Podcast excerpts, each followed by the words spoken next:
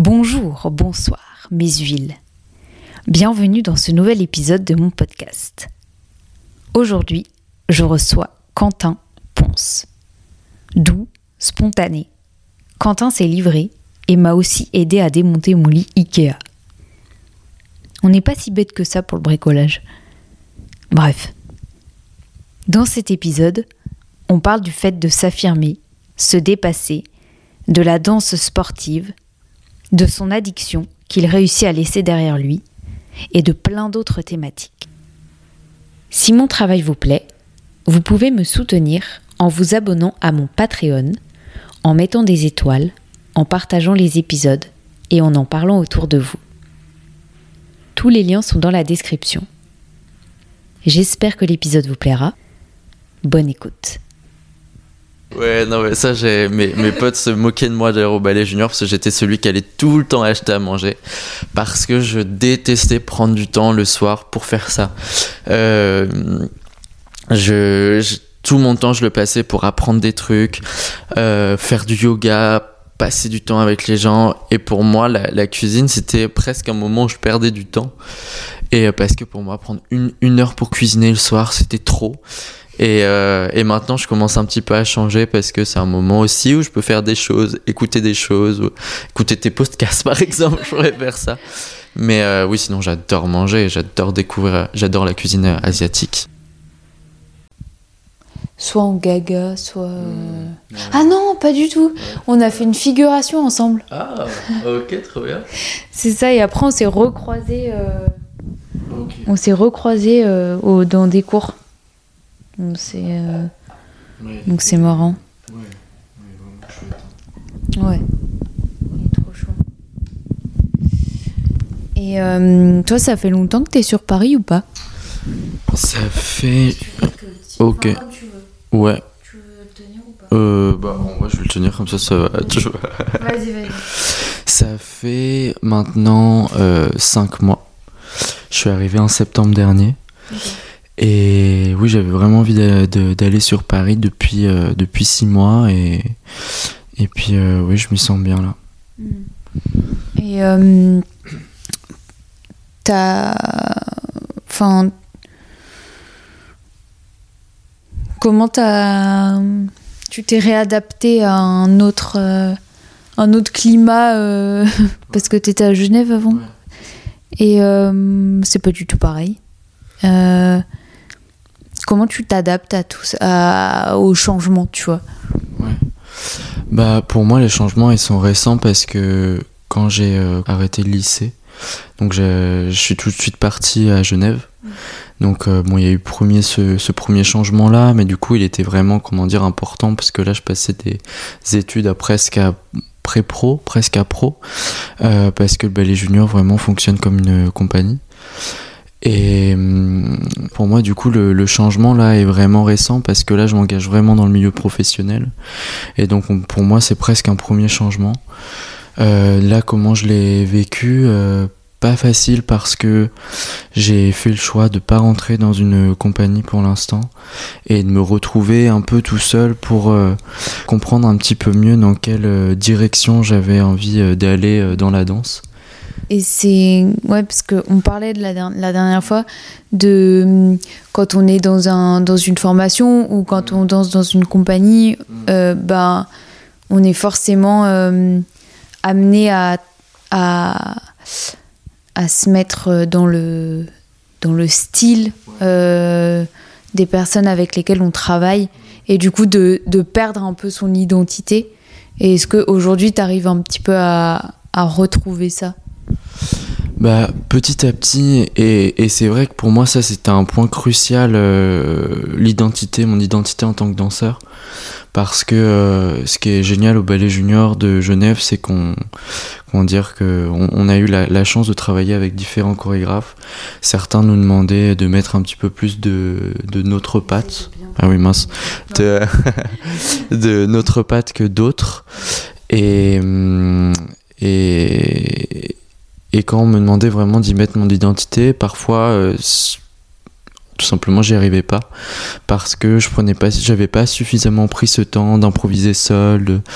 Et, euh, donc là, ça me fait beaucoup de bien en fait de ne pas chercher à correspondre à un style ou l'attente d'une personne et juste de danser pour moi. Et, euh, et donc petit à petit, je commence à, à prendre du plaisir dans ma matière. Ça prend du temps, mais, euh, mais ça commence à apparaître un petit peu. Ouais. Trop bien. Et euh, euh, pourquoi tu veux. Enfin. Parce que va bien falloir que tu travailles. Et euh, est-ce que tu as un dégoût un peu. Vas-y, hein, tu peux boire. hein. Est-ce que tu as un, t'as un dégoût un petit peu de du travail parce que là deux ans au ballet junior c'est comme tu dis euh, un peu en compagnie. Euh, du coup est-ce que tu as besoin de, de toi monter tes projets plutôt ou euh, et oui est-ce que ça, ça, ça se ça se traduit comme un peu un dégoût de du, du travail euh, ensemble en compagnie etc et et c'est ce pourquoi euh, tu veux pas bosser euh, tout de suite comme ça. Enfin, tu vois. Je vois ce que tu veux dire. Bah, le, j'ai pas eu un dégoût de travailler en compagnie, ça m'a beaucoup plu. euh, euh, bah, ce qui m'a beaucoup plu, c'est euh, d'être tiraillé dans plein de directions, travailler avec deux chorégraphes dans une même après-midi qui ont rien à voir. Et ça, ça m'a beaucoup plu parce que j'aime que mon corps ait des, des, des informations différentes et, et puis me challenger aussi, aussi travailler des, des matières, des styles de danse qui sont différents, donc qui m'apportent aussi. Et euh, donc j'aime me challenger, donc euh, ça, il n'y a pas de souci. Euh, mais là, j'étais plutôt dans le besoin de, de retrouver un, un rythme un, peu plus doux aussi pour découvrir aussi de, de nouveaux styles et en fait aller dans ce qui euh, me faisait vibrer vraiment dans le moment. Parce que pour moi le, le, le risque en fait quand tu t'engages dans une compagnie c'est euh, de faire des choses qui te plaisent mais aussi des choses qui te plaisent pas. Et je me suis octroyé euh, voilà cette petite année où je me suis dit bon bah je vais prendre le temps de faire des choses qui me font vibrer pleinement euh, et euh, que ce soit des cours, que ce soit des projets. Pour l'instant, c'est surtout des, des choses qui sont pas rémunérées, mais euh, je souhaitais aussi reprendre la danse sportive que j'ai connue euh, très jeune, à l'âge de 6 ans. Et, euh, et c'est vraiment quelque chose qui m'épanouit et j'étais frustré en fait de pas aller jusque où je souhaitais aller quand j'avais 17 ans parce que j'ai arrêté justement la danse sportive pour aller dans, dans un style de danse qui euh, allait me permettre d'en vivre, et donc la danse contemporaine. Et, et c'est, comment c'est arrivé Enfin, c'est arrivé très jeune. Du coup, la danse. Euh, déjà, est-ce que tu peux expliquer ce que c'est la danse sportive? Parce que je sais pas ce que c'est et euh, je pense qu'il y a des personnes qui ne savent pas. Et hum, et comment ça s'est fait euh, ton, ton choix vers la danse euh, contemporaine euh, plutôt que bah, aller jusqu'au bout de la danse sportive parce que a priori c'est ce que t'aimais? Euh, alors, donc du coup, j'ai découvert la danse sportive à l'âge de 6 ans. Et donc quand je... Ouais, c'était trop bien. La danse sportive. En fait, ça s'appelle danse sportive parce que donc ce sont des danses de salon qui ont été euh, codifiées. Et donc t'as un bouquin, je pourrais te montrer, t'as un bouquin où t'as tous les toutes les danses. Donc t'as un bouquin euh, qu'on dit danse latine et un autre danse standard. mais du coup reprends à, la, au feeling Exact, c'est ça. Au Feeling Dance, j'ai repris ça. Et, euh, et donc en latine, t'en as cinq. T'as le cha-cha, la samba, la rumba, le passo doble et le chive. Et euh, en standard, t'en as cinq aussi. T'as la valse lente ou la valse anglaise. Tu as, c'est la même chose, mais qui porte deux noms différents. Tu as le tango, la valse viennoise, le slow fox et le quick step. Et euh, ce sont 10 danses qui ont été codifiées pour être mises en compétition et que pour que tous les compétiteurs puissent se référer à une, euh, technique, quoi. Comme en danse classique. Je t'imagine trop à 6 ans en fait, genre c'est fou. Enfin, c'est c'est très singulier en fait de de commencer euh, la danse sportive à 6 ans. Bah, surtout, ce qui est très drôle, c'est que j'ai dit à mes parents que je voulais danser avec une fille. Et euh, donc mon père a tout de suite pensé que j'allais être un tombeur euh, de filles et pas du tout parce qu'il s'est révélé que j'étais homosexuel. Donc euh, voilà, c'est pas du tout ce qui s'est comment dire ce qui s'est passé. Mais oui, j'ai commencé par ça et justement, je la voyais vraiment comme une danse de joie, une danse d'expression petit. Et maintenant, je la vois d'une façon différente. Je la vois aussi comme un duo. Ça peut être un rapport amoureux, ça. Donc je l'ai comment dire traversé de, de, différentes façons selon les âges auxquels je l'ai expérimenté. Et, euh, et puis du coup, et pour répondre à ta question tout à l'heure, pourquoi j'ai décidé d'aller dans la danse contemporaine à l'âge de 17 ans euh, Alors je l'avais commencé plus jeune, la danse contemporaine à l'âge de 11 ans, mais j'ai décidé de m'y investir vraiment parce que euh, ce qui me plaisait pas dans la danse à deux à un moment donné, c'est qu'on me demandait de mettre en valeur ma partenaire, mais ça euh, mettre en valeur sa partenaire, bien sûr, c'est quelque chose qui me plaît, de se mettre en valeur l'un et l'autre, qu'on fasse euh, deux, un couple. Mais là, euh, ça prenait un autre penchant, c'était que je mette en valeur ma partenaire et que moi, en fait, je, je m'exprime pas complètement parce qu'on me disait, Quentin, euh, t'as trop d'énergie, essaye d'en restreindre un petit peu. Et en fait, je commençais à m'effacer et donc presque à être l'ombre de ma partenaire et ça, ça me plaisait plus du tout. Et, et du coup, en danse contemporaine, je réussissais à trouver euh, beaucoup plus d'expression et, comment dire à beaucoup plus m'exprimer. Et donc c'est pour ça que je me suis dit bon là niveau timing ce sera plus juste d'aller dans la danse contemporaine. Et euh, tu avais toujours euh, des partenaires filles? Parce que c'est bah enfin on se demande pourquoi en fait. Alors oui, j'ai toujours eu des partenaires filles parce que euh, c'est ça qui existe en danse sportive. C'est récent maintenant les partenaires same sex. Donc same sex c'est euh, garçon garçon mais fille fille aussi. Et euh, bon fille fille ça existait déjà parce que malheureusement il y a moins de garçons que de filles en danse sportive et donc les filles qui voulaient absolument concourir voilà danser ensemble. Mais garçon garçon non c'est vraiment récent. Et hum, oui, en fait, je me suis jamais vraiment posé la question à l'âge de 17 ans si je voulais danser plutôt avec une fille qu'avec un garçon. Parce que comme je voulais euh, côtoyer le monde de la compétition, je suis tout de suite allé danser avec une fille. J'ai eu trois partenaires différentes. Et, et voilà j'ai beaucoup j'ai beaucoup aimé euh, aimé ça mais j'avais ce besoin en fait de faire les mouvements de la fille. Euh, alors quand dis les mouvements de la fille c'est les mouvements que font la fille mais j'ai pas l'impression de reproduire euh, et puis en plus la féminité enfin comment dire ce serait débile de simplement dire voilà là c'est ce que je fais maintenant c'est la fille c'est tellement large que voilà Comment tu gères tes émotions? Euh, Alors, comment gère mes émotions? Parce que. Ah non. Ouais. Je... non euh, on, a... on a parlé un peu de, de ça la dernière fois. Euh... Et. Ben de, enfin, le fait de. Ouais, de. D'être euh, d'être trop impliqué parfois mm. euh, avec des personnes et du coup de se reprendre trop euh, à l'inverse dans la, dans la tronche quoi. Mm.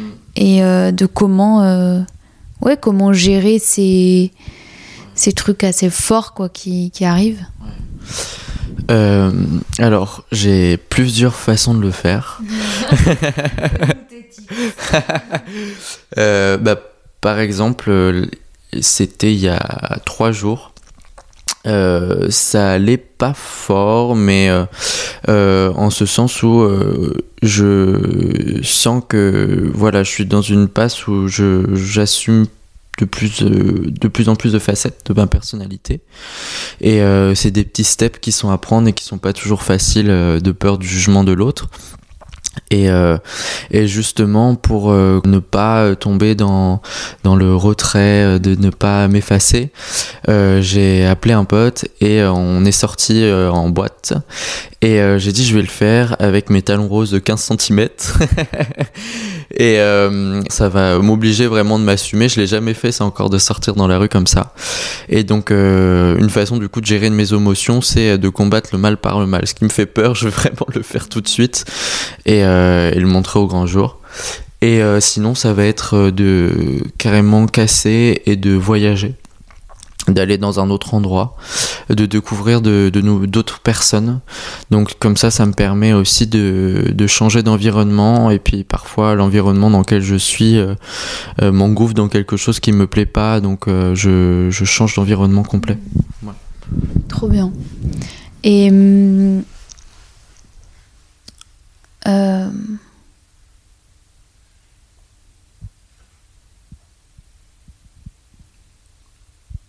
à, à quel moment tu te sens, euh, tu te sens confiant Euh, Parce que là, par exemple, si on prend l'exemple des talons roses, et, que tu me dis, tu me dis, ben, je suis pas du tout euh, confortable avec euh, avec cette idée, mais j'ai envie de le faire, euh, j'ai envie de me, me confronter. Est-ce que au final, par exemple, avec avec cet exemple-là, tu t'es senti bien, tu t'es senti confiant, ou t'étais vraiment pas à l'aise? Alors, je me suis senti en fait bien parce que euh, j'étais aussi avec une personne qui euh, me disait mais Quentin ça doit super bien. Et en plus t'en as envie. Donc euh, quand j'étais avec un ami qui me rassurait. Qui est vraiment un ami. qui est vraiment un ami. Exactement. Qui est vraiment un ami. Et non mais j'ai ce truc un peu paradoxal où où où parfois euh, je, me dis je vais euh, je, je, je je je suis pas confiant et je me dis bon bah pour être plus confiant je vais aller pleinement dans euh, une facette de ma personnalité. C'est comme si j'allais dans un alter ego. Et et on pourrait presque parler de jouer un rôle, mais finalement c'est un rôle qui vraiment m'appartient parce que c'est moi, c'est une facette de moi. Et, donc du coup je, je lâche et, et ça va. Et d'ailleurs ce que j'ai remarqué c'est que quand je commençais vraiment à m'assumer, euh, il y avait parfois deux clans euh, qui se dessinaient face à moi. C'était soit des personnes euh, à qui ça plaisait pas. Et les personnes à qui ça plaît pas en général ce sont mes proches, ceux qui me connaissent parce qu'ils me disent mais oula mais où tu vas? Et ils ont l'impression du coup que je ne suis plus vraiment moi et donc que je vais dans, quelque chose qui est extérieur à moi alors que pour moi c'est juste une autre facette que je révèle. Ou alors d'autres personnes au contraire qui se rapprochent davantage de moi parce que je m'assume et donc du coup euh, forcément ça attise la curiosité quoi.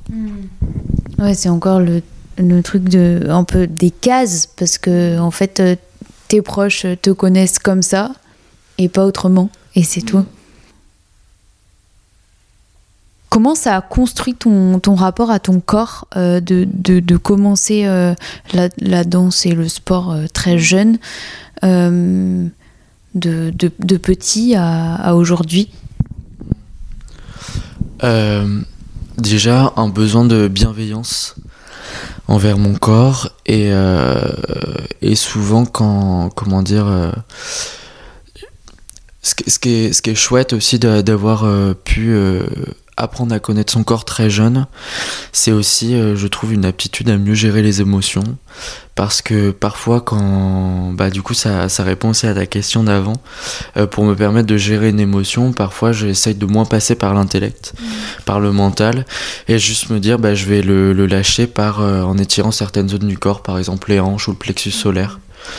Donc euh, ce qui est, ce qui est bien, c'est que ça me permet de, de mieux piloter un peu le corps dans lequel je vis. Et sinon, euh, parfois il y avait un, un peu trop de, de narcissisme euh, par rapport euh, au physique que j'avais, vouloir tout le temps le regarder dans la glace et vouloir avoir une belle danse. Pour moi aussi, c'était parfois vouloir avoir un beau corps de danseur. Et ça, c'est quelque chose que j'essaye de quitter pour être plus dans les sensations et être moins dans euh, le comment dire euh, le regard que je porte sur moi mais plutôt plutôt le qu'est-ce que je sens quand je danse et euh, ouais. ça a toujours été été plutôt simple euh, parce que euh, en fait j'aime- bien euh, poser la question aussi à des garçons Mm. parce que c'est très euh, axé euh, fille euh, le rapport au corps euh, machin. Mais en fait euh, en fait les, les gars aussi euh, des fois ils ont des rapports au corps pas du tout sains. Ce que tu me dis de te regarder dans la glace pour avoir un beau corps de danseur euh, c'est quoi un beau corps de danseur tu vois? Et euh, et ça t'a pas plus impacté que ça? Pas plus que ça. Euh, en fait, pour moi, avoir un beau corps de danseur, c'est, c'était en lien avec euh, une passe où je sentais le besoin de prouver, euh, surtout à ma famille, que j'étais légitime d'être danseur. Et euh, c'est-à-dire légitime d'être danseur dans leurs yeux, sachant que pour euh, une grande partie de ma famille, je dirais pas mes parents parce qu'ils se sont vraiment ouverts euh, au métier de danseur, ils sont, ils sont top pour ça. Euh, mais pour une grande partie de ma famille, voilà, le, le, danseur, c'est celui qui euh, danseur classique et qui a une élégance dans, dans, le romantisme, dans et donc il y avait ce besoin aussi de passer par ça pour dire à ma famille, voilà, j'ai euh, j'ai moi aussi euh, réussi dans la danse. Et donc j'ai eu besoin de quitter ça pour me dire, mais euh, en fait, moi je prends la danse d'une façon différente. Et surtout que maintenant, pour moi, je ne suis, plus que, que danseur. Je suis quelqu'un qui travaille son corps. Et j'ai envie de le faire de plein de façons différentes, justement. ok trop intéressant euh, t'as une addiction Oh. euh, oui, euh, oui, j'en ai. Euh, Est-ce que je suis prêt à la dire Euh, ouais. Ok. Ok. Euh, Ok. Bah euh, oui, écoute, je vais le dire. Il y a Billy Eilish qui en a parlé et j'ai trouvé ça très courageux de le faire. C'est euh, une addiction au porno et c'est une addiction en fait que j'ai connue euh, assez jeune. Et pour moi, c'était un refuge parce que euh, c'était un moment où je ne savais pas encore, où je définissais pas encore ma sexualité. Et, euh, et oh ouais, c'est intense d'en parler. Mais, euh, Hmm, ok. Ok, mais euh, non, non, mais c'est bien pour moi d'en parler parce que je suis vraiment dans un moment où voilà, je suis arrivé à Paris pour lâcher plein de choses. Et, euh, et y compris ça, et, et comment dire, et je sais que c'est beaucoup de choses, c'est comment dire, c'est des choses que beaucoup de personnes, euh, que beaucoup de personnes ont vécu ou voilà, ont cette addiction. Et donc pour moi, en fait, c'était une découverte. Euh, j'ai découvert ces images-là, trop jeune, malheureusement. Mais euh, je me suis dit, euh, waouh, ok, il y a cette sexualité-là, et qu'est-ce que c'est, qu'est-ce qui se passe? Parce que moi, ça m'attire, ces images-là m'attirent. Et euh, ouais. Et en même temps, c'est fait pour euh, attirer aussi. Oui. Enfin, tu vois, voilà. Mais je te remercie d'en parler, euh, que ça sorte ou pas, parce que c'est extrêmement rare, euh, effectivement, que, que les gens se, se livrent sur ça. Et je pense que c'est un vrai problème. euh, parce que ça ne reflète pas euh, des histoires d'amour ou la vraie sexualité. euh, voilà, et, et comment ça, ça a pu impacter peut-être ta sexualité après. Euh, c'est quoi le, le voilà le, le ouais le rapport que tu as aujourd'hui euh, avec avec la sexualité? Euh, bah oui, c'est vrai que ça a eu un vrai impact. Au départ, voir ces images, c'était un, un moyen de comprendre que en fait, j'étais homosexuel. Euh, puis après, comme je sais pas encore l'exprimer au grand jour, ou vivre aussi ma sexualité avec des garçons, euh, je la vivais en fait euh, derrière mon écran. Donc euh, c'était mon moyen de vivre ma sexualité. Et puis après, effectivement, ça, ça a eu un impact parce que ça crée en fait une image de, de, de la sexualité mm. qui n'est pas du tout, comme tu disais, la réalité. Et donc c'est difficile de s'en détacher pour euh, vraiment euh, la vivre euh, vraiment pleinement avec une personne. Et donc ça m'a demandé un petit temps et puis je suis toujours sur, sur le chemin de pour réapprendre finalement à, à, vivre ma sexualité et de façon simple. De quoi tu t'inspires? De quoi je m'inspire? Euh, euh, ouais. Pardon, mais euh, en fait, ça me fait. De quoi tu t'inspires? Je, je, je, te la pose aussi la question parce que je pense et je trouve que ça peut être difficile quand on est, par exemple, dans une formation d'un seul, d'un seul art principalement euh, qu'est par exemple là la danse, euh, de, euh, bah, de faire d'autres choses, de trouver le temps aussi parce que ça prend un temps fou. donc comment, comment s'inspirer ailleurs?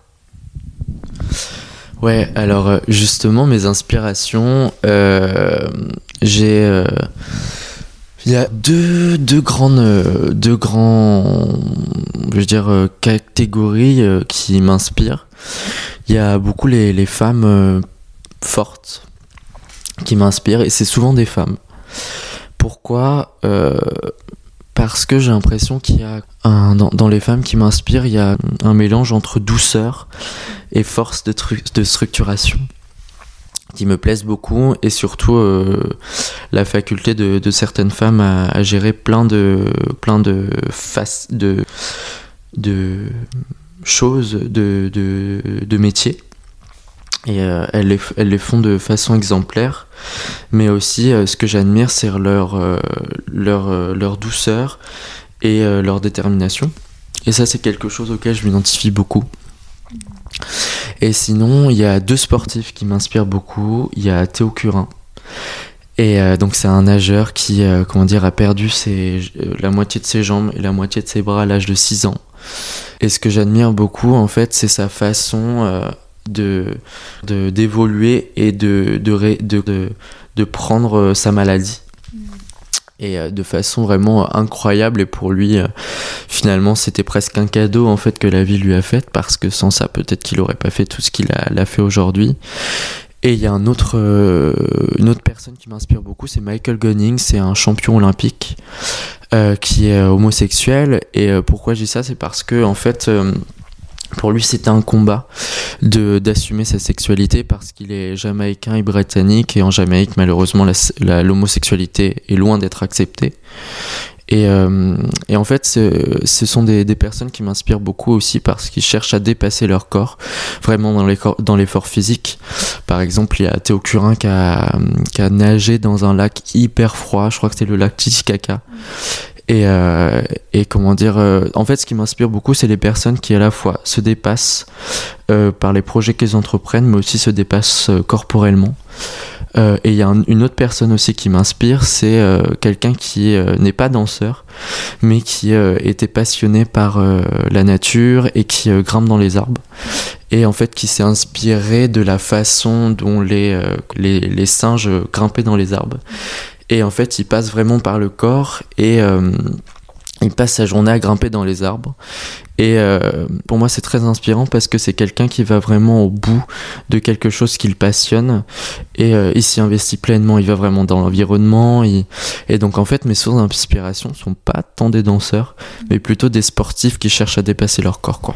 C'est intéressant. Enfin, je pense que tous les arts sont, sont complémentaires et et enfin, il n'y a pas que, euh, que la danse. Tu, parles beaucoup de ta famille et de l'homosexualité. Euh, ça a été. Est-ce que c'était euh, très compliqué euh, de faire. Euh, de, de, de, le dire? Enfin, de faire ton coming out? J'aime pas trop ce mot, mais est-ce que comment comment euh, tes proches ont réagi euh, Tu vois? Enfin, ça me fait Ouais. bizarre d'en parler en 2024, Ouais. mais je me dis euh, que. Enfin, je vois que ça a, ça a eu quand même un, ouais, un, un impact, enfin un chemin quoi pour toi. c'est- c'est- Alors euh, bon, j'ai j'ai des parents qui sont euh, vraiment top et je suis euh, très heureux de comment dire du rapport qu'on a entre tous les trois. Mais euh, oui, effectivement, c'était pas facile au début, mais c'est parce que c'était pour une surprise et je pensais justement que c'était pas une surprise. Je pensais que ça allait être euh, comment dire euh, quelque chose en fait qu'ils savaient déjà et ça allait juste être le moment ça allait être dit, mais mais comment dire qu'ils s'y attendaient pas du tout. Mais en fait, je pense que le plus dur, c'était euh, pour eux de se dire bon, euh, finalement, le, le- comment dire, la vie qu'on a imaginée pour notre fils n'est pas celle qu'il va avoir, que ce soit une vie de famille ou et d'ailleurs c'est quelque chose qui est complètement possible. Mais pour moi, euh, je vois la vie de famille plus compliquée. euh, pour le, le cursus que je prends, le chemin que je prends, plus que pour la sexualité que j'ai. Mais ça se trouve que j'aurai des enfants, ça j'en sais rien. Et sinon, le, le rapport que j'ai avec mes frères et sœurs aussi euh, sont, est très bien. Et, et non, euh, pour moi, en fait, ce qui était plus difficile, c'était de me dire, bon voilà, maintenant que ma sexualité euh, est, est connue, c'était toujours de me sentir garçon. Parce que pour moi, c'était assez important. parce que euh, pour euh, les yeux de, de beaucoup de, de personnes je sentais autour de moi en fait euh, on me disait que j'étais pas un vrai garçon. Et par exemple lorsque j'ai travaillé en, restauration euh, il y, a un- collègue qui qui disait euh, lorsqu'on entrait dans les vestiaires voilà, je te fais la situation, je suis devant les vestiaires avec une pote. Il se change, toc, pour savoir si euh, on peut rentrer. Et euh, il dit euh, oui, les, les- oui, oui, on- bon, les, les mecs se changent, par contre les filles euh, ne peuvent pas rentrer. Donc je rentre dans les vestiaires. Il me regarde dans les yeux et me dit mais en fait, je viens de te dire que les filles ne peuvent pas rentrer. Et toi, t'es pas un vrai mec, donc tu sors. Ça, c'est quelque chose que j'ai euh, vécu pas mal de temps. Et c'est quelque chose que je vis encore. Et donc j'ai vraiment besoin de m'en détacher. Et, et en fait, j'ai l'impression du coup d'être à la fois pas une fille, pas un vrai garçon. Et donc c'est quelque chose que j'avais vraiment besoin de combattre. Et pour moi, en fait, être un vrai garçon, c'est pas euh, être garçon en incorporant tous les stéréotypes qu'un garçon peut avoir, mais c'est simplement être ancré et être moi-même. Et j'avais besoin de retrouver en fait cette, euh, cette force et de me dire oui effectivement j'ai cette différence par rapport aux autres garçons de ma sexualité, mais euh, j'ai pas ce sentiment d'infériorité en fait. Voilà. C'est fou. Alors, avez-vous aimé nous écouter? Si c'est le cas, vous pouvez vous abonner sur toutes les plateformes de podcast, mais aussi sur mon compte Instagram Les Huiles d'Olive pour être au courant de toutes les actualités. Vous pouvez liker, commenter, mettre des étoiles et même apporter une touche financière via Acast Supporter. Toutes les références sont dans les notes. On se retrouve dimanche prochain pour un nouvel épisode. Bisous.